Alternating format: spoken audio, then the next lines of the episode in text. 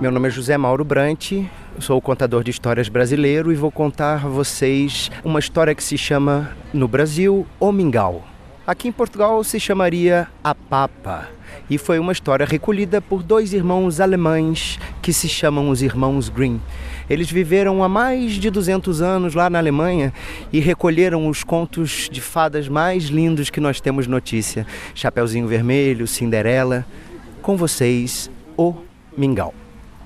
Era uma vez, há muito, muito tempo atrás, mãe e filha que viviam juntas.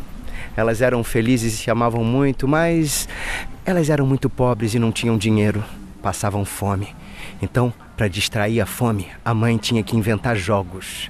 Quem encontrar primeiro uma fruta no meio do bosque vai ser coroada princesa. E a menina corria até que encontrava uma maçã, uma uva, até que um dia ela encontrou uma velhinha tão velhinha, toda vestida de panos e lendas, que a chamou, dizendo: Menina, eu vou lhe dar um presente, uma panela mágica.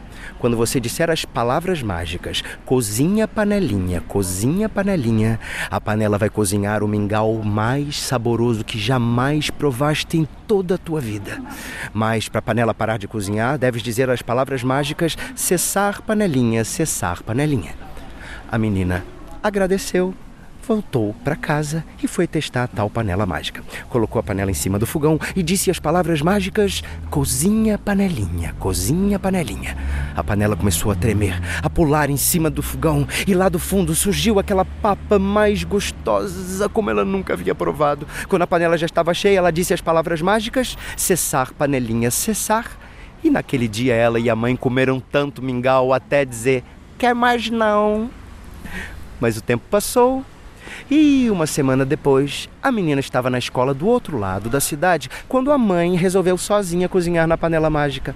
Colocou em cima do fogão, disse as palavras mágicas: cozinha panelinha, cozinha panelinha. A panela tremeu, pulou, o mingau cresceu dentro da panela e quando já estava quase cheia, a mãe disse as palavras mágicas: pare panelinha, pare panelinha. E a panela não parou, continuou cozinhando, transbordando e melecando o fogão inteiro. E a mãe dizia: Chega a panelinha, chega a panelinha. E nada da panela parar. E o mingau transbordava e já subia pelas paredes da cozinha que virava uma piscina de tanta papa. E a mãe dizia: Não aguento mais, panelinha, não aguento mais.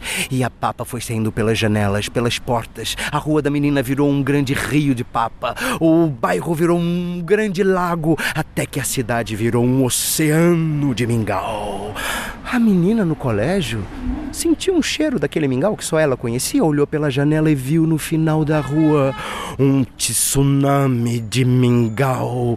Era gente nadando no mingau, gente remando no mingau, era gente eh, festejando. Então a menina resolveu ir até sua casa, mergulhou no mingau e foi nadando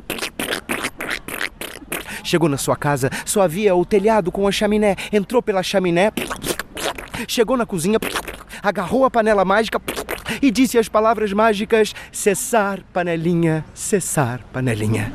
Ufa, a panela parou de cozinhar, mas aconteceu uma coisa muito curiosa. Naquele dia e durante mais três dias, quem queria sair ou voltar de casa tinha que abrir caminho comendo mingau.